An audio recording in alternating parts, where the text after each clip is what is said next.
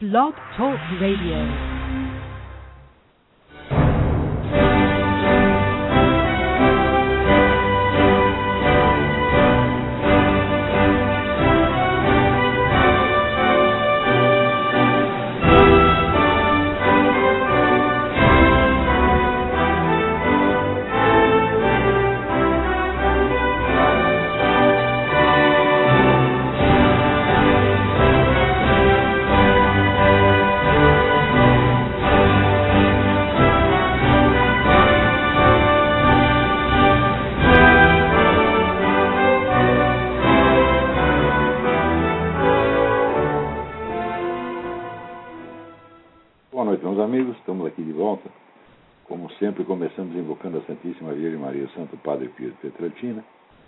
Que roguem a Deus que nenhuma injustiça se cometa nesse programa.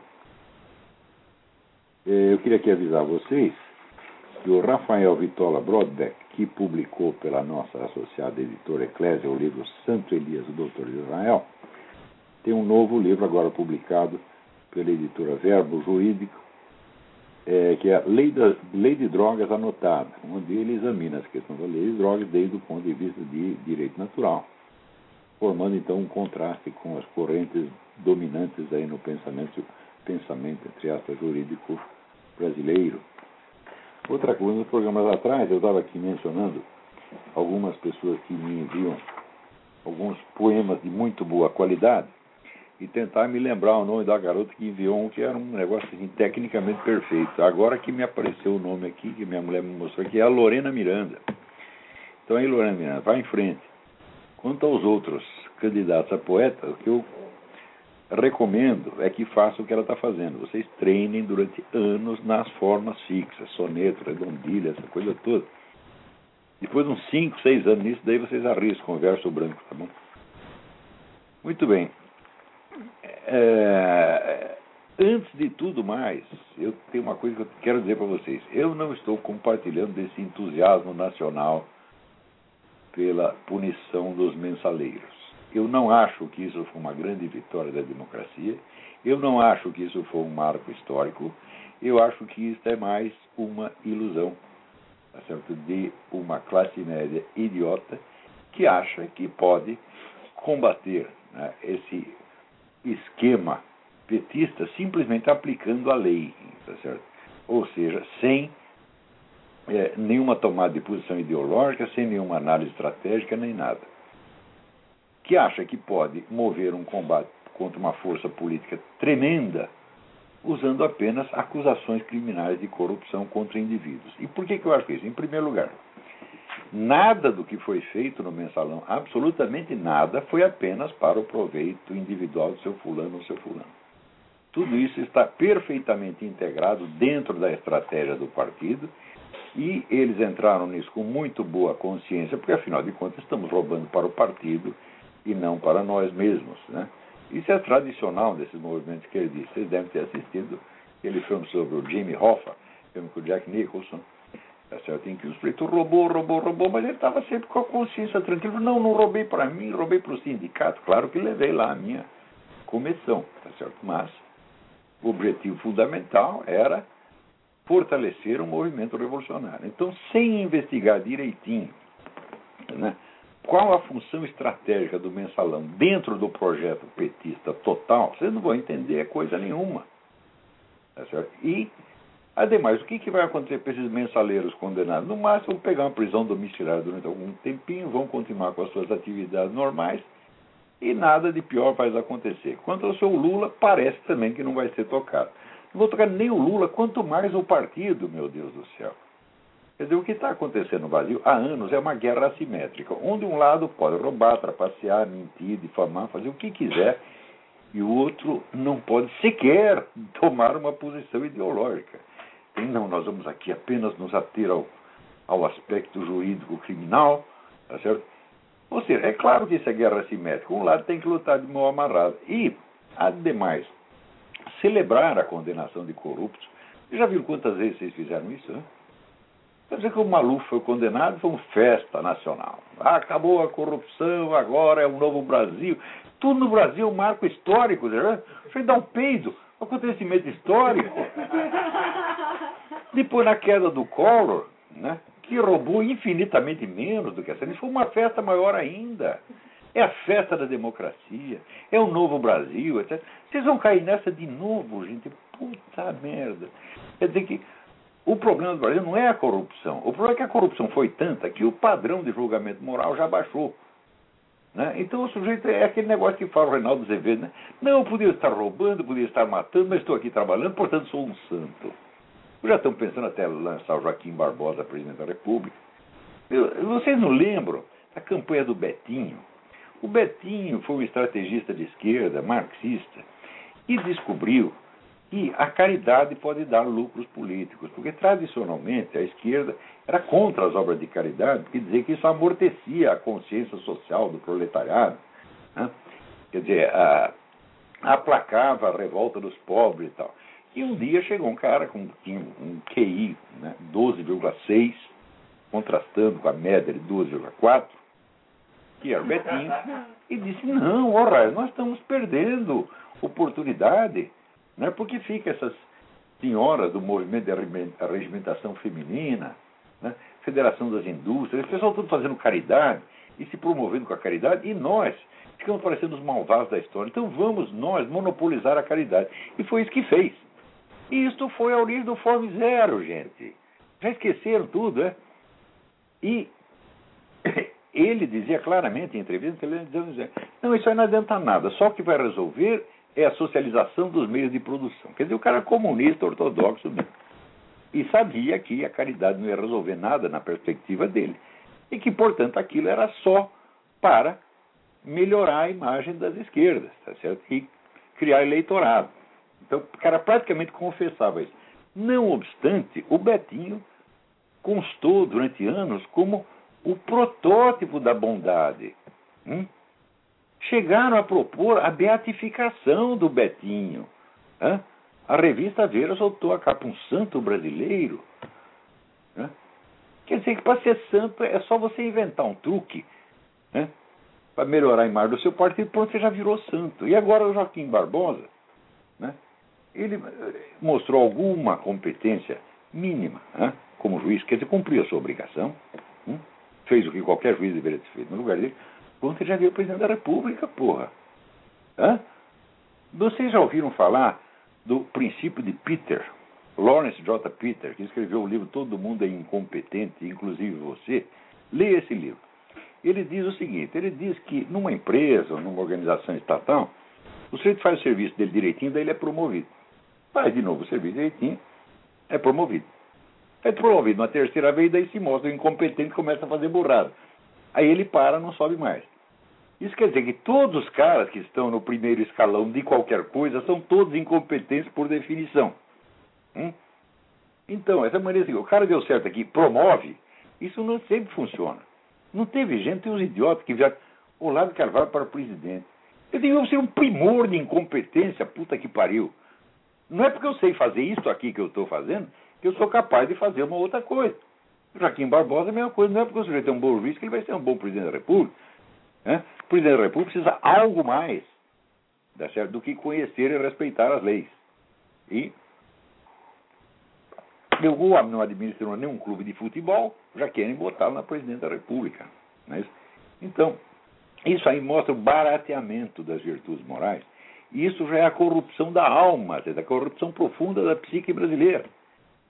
Quer dizer, a sociedade está tão corrompida né, que o simples fato do sujeito fazer o mínimo já é para eles o máximo. Então, quer dizer, as grandes virtudes humanas, virtudes superiores, não são mais capazes de imaginar.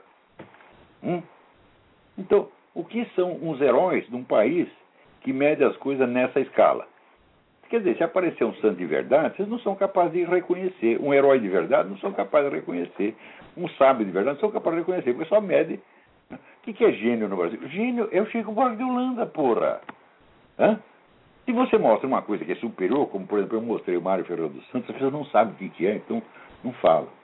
Mas o Chico Buarque, eles são capazes de perceber alguma coisa. Então, se ele fez um sambinha, pronto, é gênio. Né?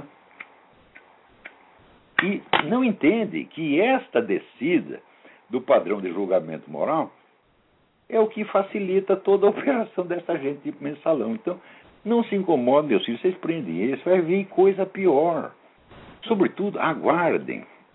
Né? O pessoal que é da esquerda mesmo e que está fazendo discursos inflamados contra os mensaleiros, está fazendo discursos inflamados por quê? Esta geração da esquerda acabou, eles se ferraram, agora é nossa vez. Exatamente como o PT fez nas décadas de 80 e 90, porque o PT fez carreira na base da acusação de corrupção. O PT que acabou com a carreira do Maluf, que acabou com a carreira do Antônio Carlos Magalhães, que acabou com a carreira do, do de Mello, que acabou com a carreira de todos os seus inimigos, posando como o partido ético. Chamava-se na época o pessoal dizia, o partido ético, meu Deus do céu. Por quê? Também foi algum outro espertalhão lá dentro, falou, não, peraí, nós vamos refrear um pouco o discurso ideológico e vamos agora usar o discurso de inimigo. Porque a direita antigamente fazia carreira na luta contra a corrupção. Se vocês estudarem, vocês vão ver que lutar contra a corrupção era a bandeira da antiga UDN. E o Jânio Quadro subiu nessa base de acusar os outros de corruptos. O adversário principal dele era corrupto mesmo, que era o Ademar de Bar. Então, subiu nessa base. Para depois chegar lá em cima e fazer o que fez. Né? Do mesmo modo, o Fernando Collor de Mello. Vocês não lembram que ele era o caçador de Marajás? Então, quem quer que no Brasil faça carreira na base de combate à corrupção é picareta. E vai enganar vocês de novo, porra. Quando que vão aprender? É? Quer dizer, não que seja ruim os caras serem condenados e não que os juízes não tenham feito o serviço. Eles fizeram, mas fizeram o mínimo. É? Agora, levantar o verdadeiro problema é, peraí, isso não é um crime praticado por tais ou quais indivíduos, é um crime praticado por uma entidade chamada Partido dos Trabalhadores, que dentro da sua estratégia geral usou deste recurso do mensalão como utiliza a aliança com as Farc, que é hoje, segundo o documento oficial do governo americano, a maior distribuidora de drogas do universo. Isso ninguém quer investigar. Quer dizer, perto disso, o que é o mensalão? O mensalão não é nada, minha gente. E ainda vem mais. Eu gostar esse negócio do Carlinhos Cachoeira, esse aqui vai ser legal. Hum? Isso aí vai sobrar para dona Dilma também. Então, você vai ver que ainda vai Olha, as latrinas no Brasil são que nem aquelas bonecas russas, babusca. Você abre uma latrina, tem outra latrina dentro, e outra latrina, outra latrina. Só que é o contrário da babusca, porque na babusca a, a, as bonecas vão ficando pequenininha. No Brasil, aconteceu esse negócio social, uma latrina aparece outra maior dentro. E outra, e outra, e outra, e outra. É a merda sem fim. Entendendo? Por quê? Não é pegando casos isolados de corrupção que vocês vão acabar com isso, gente. Vocês têm que entender, há um problema estrutural permanente, que é o seguinte. Vocês já notaram que quanto mais cresce a hegemonia esquerdista, mais cresce a corrupção, mais cresce a violência, mais cresce a imoralidade geral. Isso está acontecendo faz 30 anos e vocês ainda não chegaram à conclusão, porra. Estude um pouco e você vai ver é o seguinte, que é uma tradição dos partidos revolucionários de esquerda utilizar-se do direito burguês como um instrumento para chegar ao poder, para em seguida não só destruir este direito burguês, mas destruir todo e qualquer direito. Porque a ideia mesma de direito é incompatível com o marxismo. O direito, no, no entender do marxismo, é a vontade da elite revolucionária, que encarna o espírito da história. Então, a abolição de todo e qualquer direito e sua substituição pela vontade, pela, pelo poder onipresente e invisível do partido, como de Antônio Gramsci. É isso que eles estão fazendo, minha gente. Vocês não conseguem ver relação nenhuma. Então, aqui, diz, olha aqui, tem uma professora que escandalizou alunos de 10 anos com um questionário sobre posições sexuais. Então, tu, ah, que coisa. Você não vê nenhuma relação entre isso e o mensalão, não? Você não percebe que é a mesma coisa? Quer corromper a sociedade como um todo, em todos os seus níveis, e que este tem sido o projeto da esquerda há 30 anos. Que 30? 40. Leiam Herbert Marcuse, leiam o material da, da Escola de Frankfurt, vocês vão entender tudo o que está acontecendo. Agora, o fato é o seguinte: é que vocês estão sofrendo os efeitos de uma macroestratégia de alcance continental e querem tratar disso como se fosse um problema assim. Ah, ele cometeu um crimezinho aqui, o outro cometeu um crimezinho lá, e quando pega os criminosinhos e condena, né, todo mundo canta vitória, diz a vitória da democracia, bate no peito. Você não bateu no peito quando caiu o Collor, porra? Hã? Você não lembra os caras pintados na rua, tudo cantando o hino nacional? Hã? Vocês vão cair nisso de novo, porra? Olha aqui, luta ideológica é luta ideológica. Hum? Esse pessoal da esquerda, o objetivo deles é chegar a implantar o socialismo no continente. E uma vez que implanta o socialismo, ele não cai mais, meu filho, porque mesmo que ele caia, continua no poder a mesma elite, como aconteceu na Rússia e na China. Então isso é o poder eterno, é o que esses caras querem, porra. E eles estão fazendo tudo para isso. Cada vez que eles usam o discurso moralista burguês, o pessoal burguês todo se comove. Olha, ele é de esquerda, mas ele é patriota, ele é honesto. Ele é de esquerda, mas não rouba. Né? Meu Deus do céu. Olha, esquerdista honesto é quadrado redondo, porra. Quer dizer, o processo esquerdista, o processo revolucionário esquerdista, ele é desonesto na base.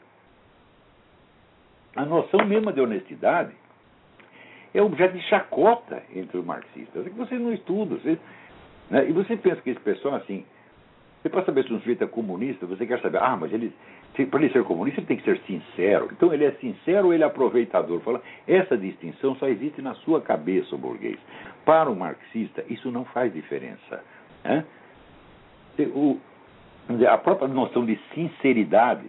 Imagina se a sinceridade da crença de um militante tem a mais mínima importância dentro de uma organização revolucionária comunista.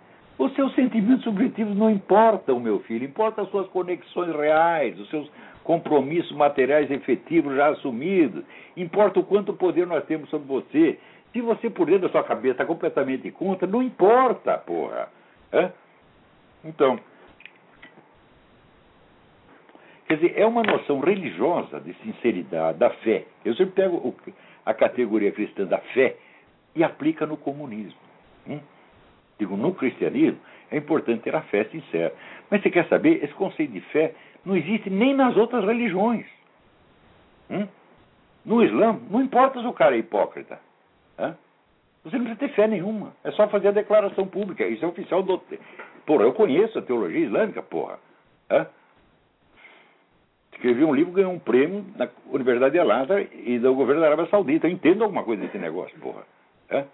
Então, a sinceridade não tem importância no Islã. Hum? Porque o Islã não é um objeto de fé como o cristianismo, fé individual. Não, o Islã é uma comunidade. É? Então, qual é o equivalente da fé no budismo ou no hinduísmo? Porque essa noção de fé, ela além de ser religiosa, só se aplica a uma religião, que é o cristianismo. E você, trouxa, pega tudo que existe, não só as outras religiões, mas até ideologias políticas, e quer aplicar esse conceito lá. Então você pergunta, mas esse cara é comunista mesmo ou ele é aproveitador? Hã? Eu digo, quanto mais comunista, mais aproveitador. Hã? E quanto mais sincero, mais mentiroso. Essa, essas categor essa categoria não se aplica nesses casos. Hã? Mas não adianta, não adianta explicar. Né? Quer dizer, eu não sei quem foi que disse, olha, nós não acreditamos na mentira porque nós fomos enganados. Nós acreditamos porque queremos. Né? Então não vem para cima de mim com essa nova festa cívica. Eu já estou com 65 anos de idade, eu já vi tanta festa cívica, tá certo? Eu, eu já vi tantos momentos históricos que no dia seguinte ninguém lembra mais. Né? E se você falar, campanha do Betinho, quem lembra hoje? Quem de 20, 25 anos sabe o que é campanha do Betinho? Nem sabe. Passou. Foi mais um peido histórico, tá entendeu? Peido passa, numa hora faz barulho, mas passa com, com o vento. Então isso aí é mais um peido histórico. Pode se transformar em outra coisa se aprofundar as investigações e procurar um aspecto estrutural. Mais ainda, tem outra coisa. Como esses deputados todos foram comprados para votar determinadas leis medidas oficiais, essas medidas oficiais não valem. Tem que ser tudo revogado. Hum? Isso quer dizer que, no mínimo, no mínimo, crime de responsabilidade, então o presidente não pode escapar. E a atual também não. Hum? A respeito da atual, espera as investigações sobre o PAC, Carlinhos Cachoeira, vocês vão ver que vai sobrar para ela também. Mas vai sobrar só nominalmente. Né? Outra coisa, o Zé Dirceu ele pode dizer, não, eu sou réu primário, então não vou para cadeia. Réu primário, porque todos os crimes anteriores dele foram anistiados. Né? O sujeito faz o crime e o pessoal, na turma da esquerda, faz o crime e a direita apaga. Faz o crime e a direita apaga. Estão fazendo a mesma coisa na Colômbia. Né? Agora, para você ver como é a mentalidade desta, desta gente, aqui nos Estados Unidos é a mesma coisa. Quer dizer, o Obama, de, como saiu um artigo do, do Thomas Sowell dizendo o seguinte: esse pessoal da esquerda ele passa metade do tempo exigindo de nós civilidade e educação. E a outra metade nos xingando, acusando de tudo quanto é, é nome, tudo quanto é crime, inventando coisa contra nós. É assim. Hum? E outra coisa, se você não os acusa do crime que eles fizeram, eles acusam você do crime que você não fez. Ele pega o mesmo crime e atribui para você. Você não viu Obama com aquela majestosa cara de pau dizer que o Mitt Romney estava escondendo a declaração de imposto de renda? Hum? Que de fato o Mitt Romney acabou divulgando. Hum? Alguém na direita ousou cobrar do Obama os documentos que ele está escondendo? Não, você cobra através da internet. É? Mas você não vê nem no Fox News falar disso. É? Que chega lá para os luminares da porta-voz do pensamento conservador, como Bill O'Reilly, não quer nem saber disso. O Rush Limbaugh acabou falando um pouco, mas ele levou quatro anos para entender que a coisa existia, porra. É?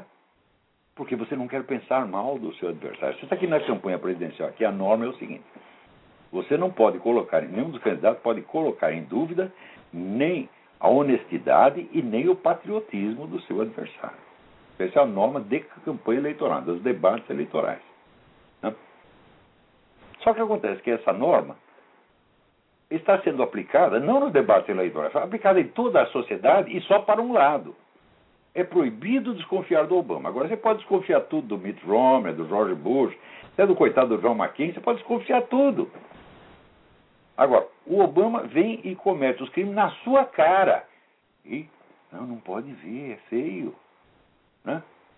Você vê, esta semana, logo que saiu uma pesquisa dizendo que entre os militares, né, a diferença era de quatro votos, não, três votos no Romney para um no Obama, imediatamente o que aconteceu?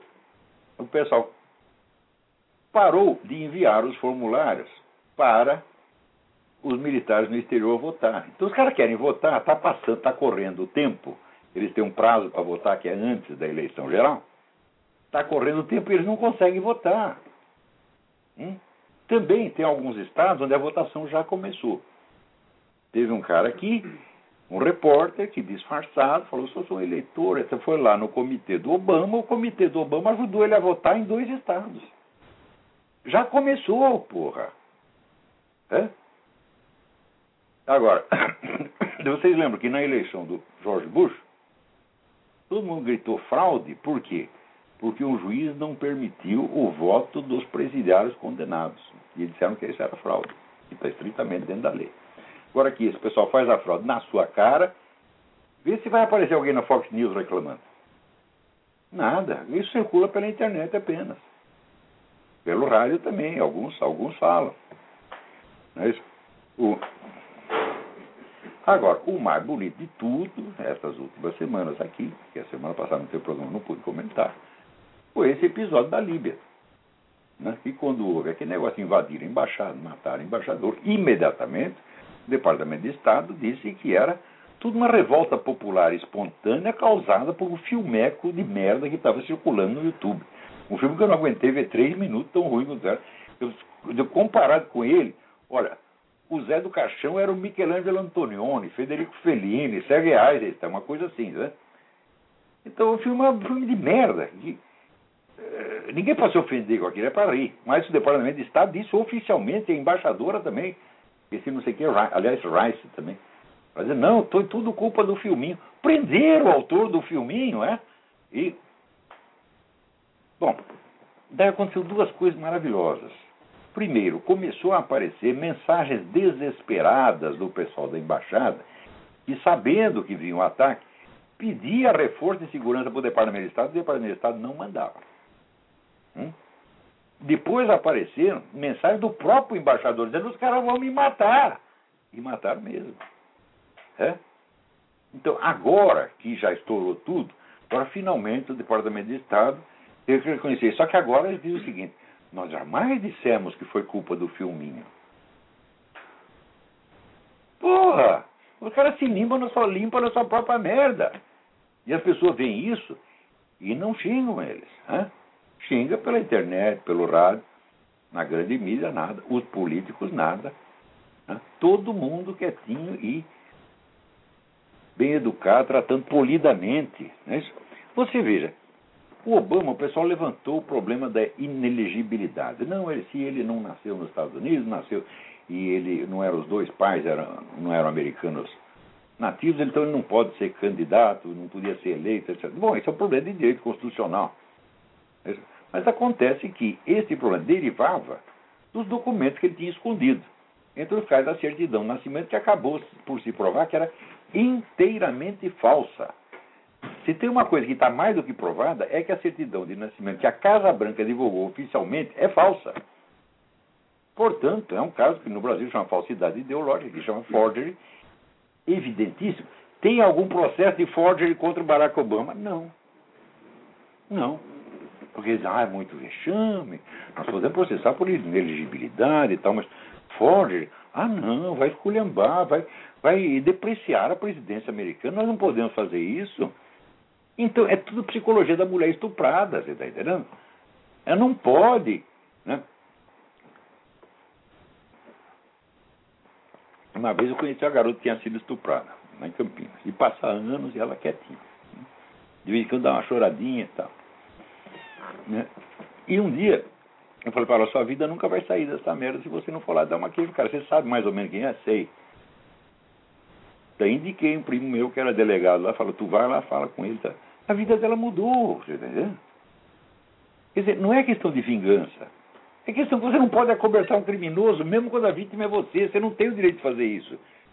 Se disser assim, eu tenho certeza que eu fui a última vítima. Hum? Ele me estuprou, me roubou, eh, me atropelou, eh, tomou todo o meu dinheiro, agora ele vai parar. Como é que você sabe? Você não pode deixar o filho da puta solta, tá entendendo? E o Barack Obama não puniram o primeiro crime, ele fez o segundo, o terceiro, o quarto, o quinto, né? E assim, e não para mais. E todo mundo com vergonha, né? Quer dizer, quando a coisa mais óbvia é o seguinte, não precisa discutir inelegibilidade, não precisa entrar em direito constitucional, é um simples processo criminal comum, vagabundo, vai lá na delegacia, mostra lá o do, documento, olha aqui, acusa o cara de forgery. Qual é o problema? É? Então, até agora não tem. Veja que é a única coisa que está realmente provada é que os documentos eles são falsos. Isso não só não é mencionado na grande mídia, como não tem processo nenhum. Então, esse pessoal conservativo é o seguinte: eles querem perder a briga. Hum? É o mesmo problema que acontece no Brasil com esses psicólogos que são perseguidos pelo Conselho Nacional de Psicologia porque praticam a tal da psicologia cristã. Eu escrevi um artigo dizendo o seguinte: o pessoal do Conselho Nacional de Psicologia são uns analfabetos, ineptos, incapazes para não só para fiscalizar a profissão ali, mas para exercer a profissão. Por quê? Psicologia cristã é um dos elementos fundamentais da psicologia do século XX. Hã? Então eu dou, dou a lista aqui dos psicólogos cristãos falo, bom, isso faz parte da, da, tradição da psicologia, você não pode é, é, é, falar como se psicologia cristã fosse uma novidade inventada pela Marisa Lobo, inventada ontem. E os caras realmente não conhecem. Então eu escrevi um artigo dizendo, não é que tem que discutir isso aí, tem que fechar esse conselho. Né? Tem que entrar com um, um processo, tá entendendo? De, não é de abuso de autoridade, não. Tem que mostrar que não tem eles não têm qualificação profissional, porra. Agora, se o pessoal apenas se defende, dizendo, ah, não, eu quero só o meu direito de preservar o meu direito de exercer a minha profissão, você não entendeu a psicologia da coisa. Há inimigos que você não pode vencer, você só pode destruir. Hum? Imagina assim, você é uma menininha de 12 anos que está sendo atacada por um homem de 1,90m e você tem um revólver na mão. Hum? Você pode vencer o cara? Não, mas você pode matá-lo. Essa turma da esquerda, mesma coisa, pô. Eles só podem ser destruídos, eles não podem ser vencidos e não podem ser aplacados. Quem botar na cabeça, olha, nós vamos destruir a esquerda nacional, nós vamos escorraçá-la, nós vamos tirá-la do processo político, Isso é a coisa mais fácil, porque esse pessoal está mais sujo que pau de galinheiro. Né? Desde que você investigue as coisas a fundo e não fique pegando só os detalhes. Vai fundo na questão da aliança com a Farc, você vai ver o que você vai descobrir. Que o PT inteiro é uma organização criminosa. E que o mensalão é só uma das engrenagens inventadas pelo PT para o seu próprio engrandecimento. Não foi para enriquecer o Zé Dirceu. Você acha que o Zé Dirceu precisa do mensalão, porra? Hã? O Zé Dirceu tem negócio na Rússia, tem negócio em Cuba, ele não precisa desse dinheiro. Hã? Isso aí foi para fortalecer o partido. Agora, isso ninguém fala. Ele dá a impressão que é apenas a meia dúzia de delinquentes. Aposto que tem até gente do partido mesmo, gente que participou da criação do mensalão, falando mal deles agora. Hum? Tá, vamos entregar esses caras aí, né? a gente se limpa neles. Quer dizer, um merda se limpa no outro merda. E vocês, os patriotas que estão entusiasmados, estão ajudando o cara a fazer isso, porra. O que tem que dizer é o seguinte: olha, isso aí foi um nada, tem que investigar a fundo e tem que fechar o PT. E não é o PT, os outros partidos de esquerda que estão aliados com ele também são aliados da FARC. Todos os partidos que pertencem ao Foro de São Paulo são todos organizações criminosas. E aí vocês têm que investigar. Agora, ah, o Exército Nacional está lá protegendo a pessoa do Joaquim Barbosa.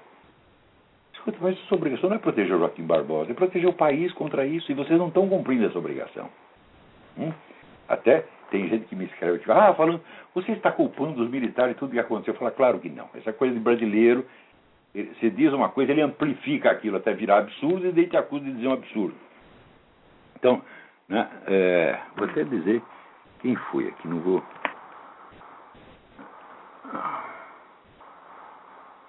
É, não consigo achar o raio da carta. Alguém que escreve aqui defendendo os milicos. Os milicos fizeram grande coisa quando estavam no poder.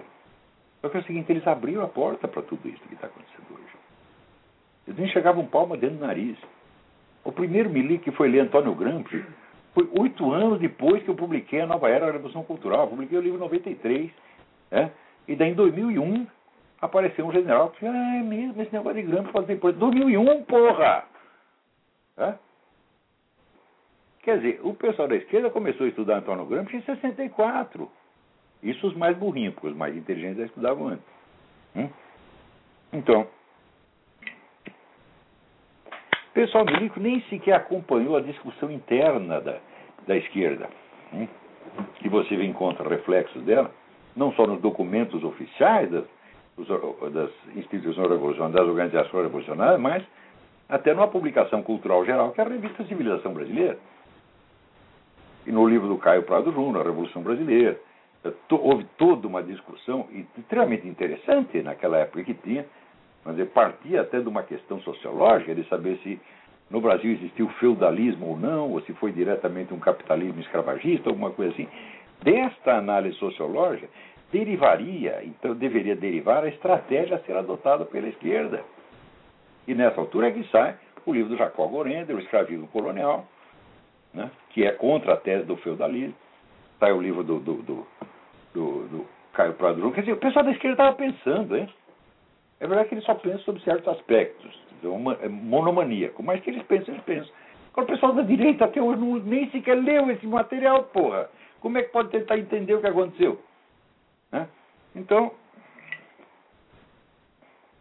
é isso aí que nem, sabe, um desses políticos conservadores, lá uma vez no Rio Grande, não, você está vendo comunista embaixo da cama? Fala, você está enganado? Não estou vendo embaixo da cama, estou vendo em cima da cama. Ele está lá, né?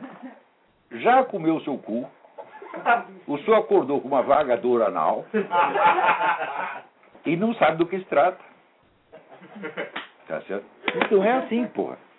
Veja, quando, nas primeiras eleições do Lula, quando foi a primeira eleição do Lula, aqui o Los Angeles Times juntou 14 especialistas estou dizendo, não, não tem perigo do Lula se eleger, está tudo sob controle, etc. E eu fui o único que disse, a vitória do Lula não só é possível e não só é real, mas é absolutamente necessária. Vai acontecer de qualquer maneira. Né? Depois ainda escrevi, falei, vocês querem fazer oposição ao PT? Vocês não vão fazer. O PT vai ter a hegemonia, vai ter o controle completo, como de fato alcançou. E não pensem que a condenação dessa meia dúzia vai abalar em nada o poder da aliança esquerdista do Foro de São Paulo. Não vai abalar coisa nenhuma. Eles estão arranhando, tá certo? Ele pega um alfinetinho, dá uma alfinetada no elefante, a bunda do elefante. Eu digo, isso nem fura a pele do elefante, porra. Hein? Peraí, tem alguém na linha aí. Alô? Alô? Alô, quem é? Professor Olavo? Eu mesmo. Quem mais? Uh, aqui, é o, aqui é o Otávio. Otávio, tudo bem? Tudo bem, tudo bem. Eu quero expressar minha admiração pelo senhor e dizer que eu odeio a esquerda, viu? Odeio. Mas não adianta odiar, nós temos que tirar de lá. Ele não deve odiar ninguém, entendeu? Deve ser profissional. Né? Sim, sim, é por isso que eu estou estudando para isso, entendeu? E só queria deixar claro que essa esquerda é, um, é uma cambada de pessoal histérico que se sente ofendido por qualquer coisa contra eles e eles revertem o grau de ofensa, ofendendo a gente ainda mais, entendeu? Tudo eles batem em você, daí você olha feio para eles, eles começam a chorar, é? Exatamente. Filho da puta se sente uma vítima. Caralho. É sempre assim. Isso é sempre assim. Quanto mais canalha, mais chorão, porra. É verdade, é verdade, professor. Verdade. Daqui a pouco a gente vai virar um 1984 aqui, aqui no Brasil, e estamos tudo fodidos. Eu acho que está mesmo. Eu acho que está mesmo. Entendeu? Então, Agora você veja, para a gente perceber que o socialismo não funciona, né? não precisa nem estudar a história do século XX, porque, olha, o que aqui me lembrou um negócio? Manda aqui um trecho de São João Crisóstomo, escreveu isso no século IV, que está nesse livrinho maravilhoso, On Living Simply, sobre a vida simples. Olha que São João Crisóstomo diz no século IV. Deveríamos buscar os reis e príncipes para consertar as desigualdades entre os ricos e pobres? Deveríamos exigir que soldados viessem e tomassem o ouro do rico para distribuir entre seus próximos destituídos?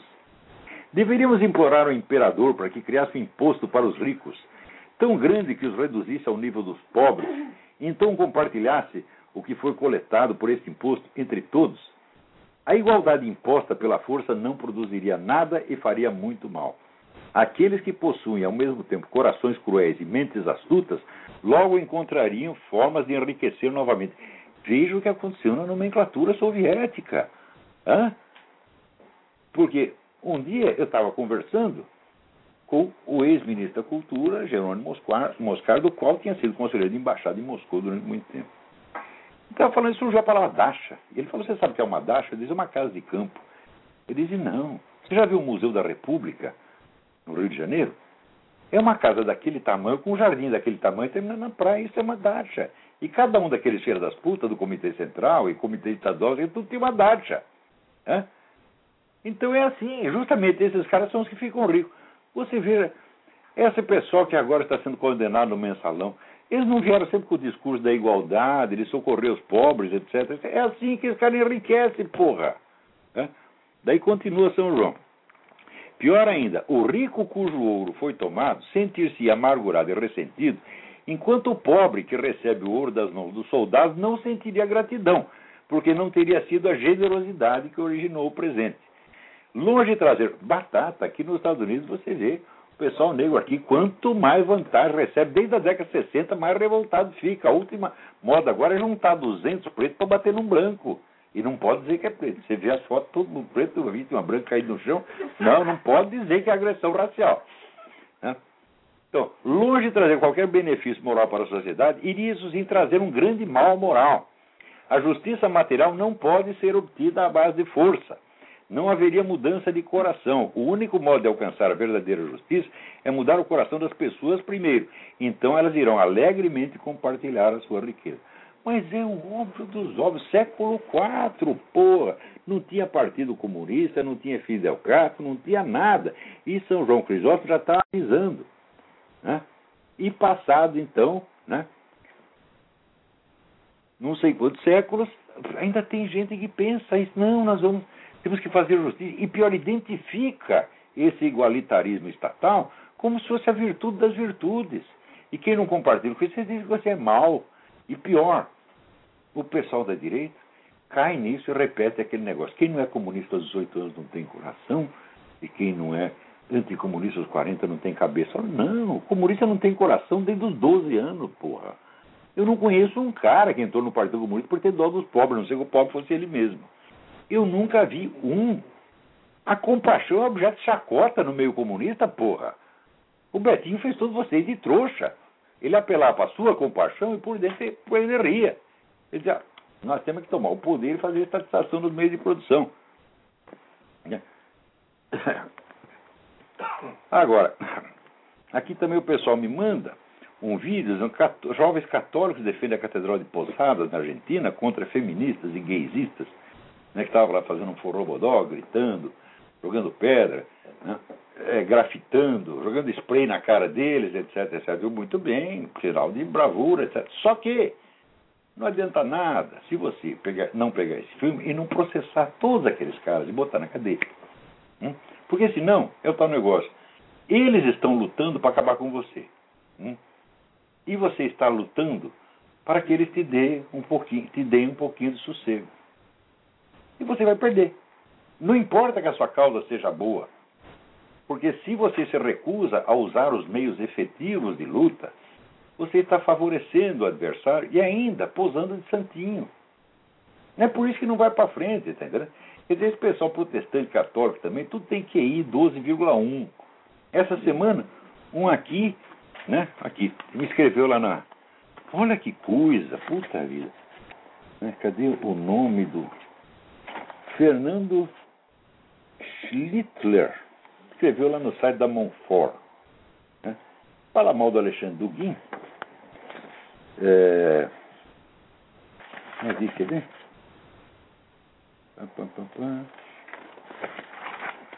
Onde foi parar aqui? Ah, Duguin debateu com Olavo de Carvalho acerca de um ano. Não li a polêmica inteira, mas pelo que vi, a corrente gnóstica guinoniana do Olavo não permite alianças com o comunismo, mas só com o liberalismo conservador dos Estados Unidos. Puta que pariu!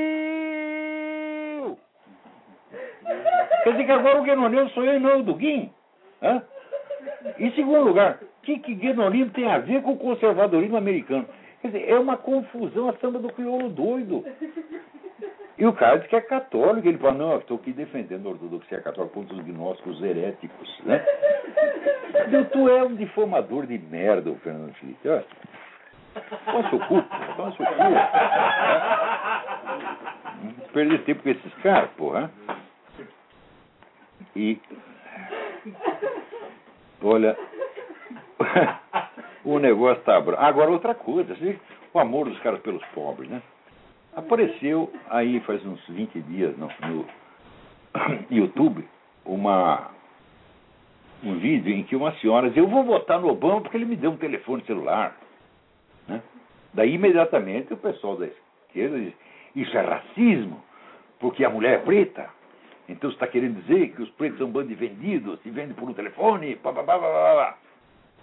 Né?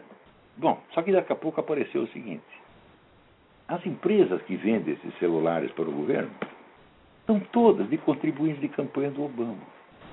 Hã? Então é isso. Você, tá você dá um celular para o, o pobre, mas quem ganha é o rico, pô. E os amigos do Obama.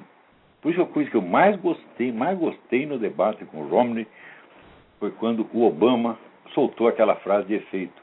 Onde você põe o dinheiro, ali está o seu coração. Daí o Mitt Romney disse, pois é, tem toda a razão, tanto que você deu 92 bilhões de dólares para essas companhias de energia verde pertencentes aos seus contribuintes de campanha. É lá que está o seu coração. No seu contribuinte de campanha, para ele te dar ainda mais dinheiro na próxima, na próxima eleição. Né? Essas companhias são tudo falidas e Obama está lá enchendo as de dinheiro, enchendo as de dinheiro. Estão vivendo de dinheiro do governo. Quer dizer, é uma picaretagem monstro. Você vê, só esse caso da Líbia, você imagina se isso acontecesse no governo George Bush. Era impeachment em uma semana. Do que você deixou uma embaixada americana sem proteção, sabendo que havia risco. Hã? Isso é crime, no mínimo, no mínimo, é, é crime de responsabilidade na mais branda e generosa das hipóteses. Né? Então, Agora, aqui tem, tem uma, uma, coisa da semana passada que eu até queria lembrar aí para vocês. Deixa eu ver se eu. Pam, pam, pam. Aqui diz que em Minas Gerais elegeram a Miss Prostituta. Né? Mas esse é um negócio muito injusto, porra. Esse concurso tinha que ser no Congresso Nacional. Não lá numa cidadezinha de Minas Gerais. Né? Né? Quer dizer, eu vou, eu vou protestar, eu vou chegar, vocês boicotaram todos os meus candidatos, candidatos e candidatas, tá certo? E isso aí realmente não ajuda. Tem que fazer um outro concurso, tem que invalidar esse resultado, não é isso? e fazer de novo. Né? Agora, enquanto isso, você vê, aqui também tem um monte de trouxa, trouxa, que está impressionadíssimo com essas atitudes moralistas do governo Putin na Rússia. Né? E semana passada estava lá encenando o espetáculo Jesus Christ Superstar, que nos Estados Unidos foi encenado 30 ou 40 anos atrás, né? É, que o pessoal até já acostumou, Jesus Christ Superstar, hoje é com açúcar, comparado com o que veio depois, com o crucifixo no mijo, né? e jogar merda em Nossa Senhora, então, o Superstar é água com açúcar, mas criou escândalo e os teatros decidiram tirar a coisa da cena. Né? É, então está todo mundo entusiasmado. Está vendo? A Rússia defende os valores morais. Estão entendendo o negócio, gente? Vocês ainda não entenderam direito? Veja, em 1917, Nossa Senhora se referiu aos erros da Rússia que iam se espalhar pelo mundo. Os erros da Rússia não acabaram. Hum? Diz que isso só ia acabar caso o Papa reunisse todos os bispos do mundo e consagrasse, fizesse a consagração da Rússia Imaculado Coração de Maria, coisa que não foi feita. Já passou quatro, cinco papas e eles estão lá fazendo de conta que não é com eles. Né? Então, acontece que um dia o João Paulo II fez uma vaga consagração do mundo ao Imaculado Coração de Maria. Ele sozinho, sem bispo nenhum. Fez. Imediatamente, o que, que a Rússia fez? Pronto, a Rússia está consagrada. Então agora a Rússia é dizer, a voz de Deus no mundo. A Rússia é a suprema autoridade espiritual. Hum? É claro que isso é uma farsa demoníaca. Você ser muito burro para não perceber. O pessoal protestante não dá importância para fato, mas vocês estão enganados, vocês não estão entendendo direito o negócio. Estou falando aqui especialmente os católicos. Tu é católico, tu não tem direito de cair. Por exemplo, está aqui. Esse autor aqui, ó, esse aqui é parceiro amigo do Duguin, Isidro Juan Palácios. Ele e o romeno Jean Parvulesco. Os dois imediatamente já aproveitaram a deixa. Aí estamos consagrados, Putin está consagrado. Hã? Você está entendendo? Isso é a grande farsa, gente. Hã? Então não é porque o sujeito defendeu um valor com que você concorda que ele merece confiança. Ao contrário. Tem que ver em que contexto e dentro de que estratégia ele está fazendo isso. Agora, quando, veja, quando você está muito na merda, ele se apega a qualquer esperançazinha, né? Então está louco para encontrar uma força terrestre que represente o bem, né? Eu digo, meu filho, todas as forças terrestres estão representando o mal no momento, né? Isso aqui só Deus está segurando. E não precisa mais ninguém, na verdade. Então, não adianta você ter esperança na Rússia. Ao contrário, a Rússia precisa ser socorrida. E foi o que Nossa Senhora disse. E quem pode socorrer? A Igreja Católica pode socorrer se fizer a consagração que Nossa Senhora pediu. Né? Muito bem, então, eu acho que hoje não dá para falar mais nada, né? Nosso tempo acabou, até semana que vem, muito obrigado.